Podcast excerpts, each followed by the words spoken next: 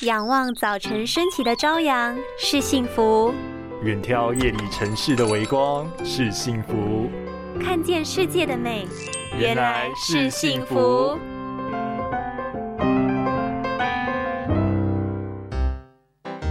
你有发现吗？手机要拿远才看得清楚，而且看错数字的几率也越来越高。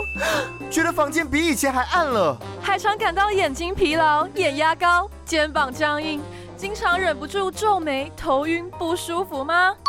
这些症状是不是越听越熟悉啊？小心，你的眼球正在老化。在人的一天当中，只有睡觉的时候没有使用眼睛，其他时间无论是上班、休息、放松时，眼睛都还需要持续维持工作状态。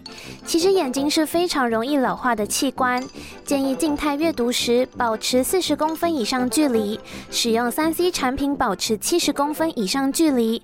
记得戴上蓝光眼镜、太阳眼镜来保护眼睛。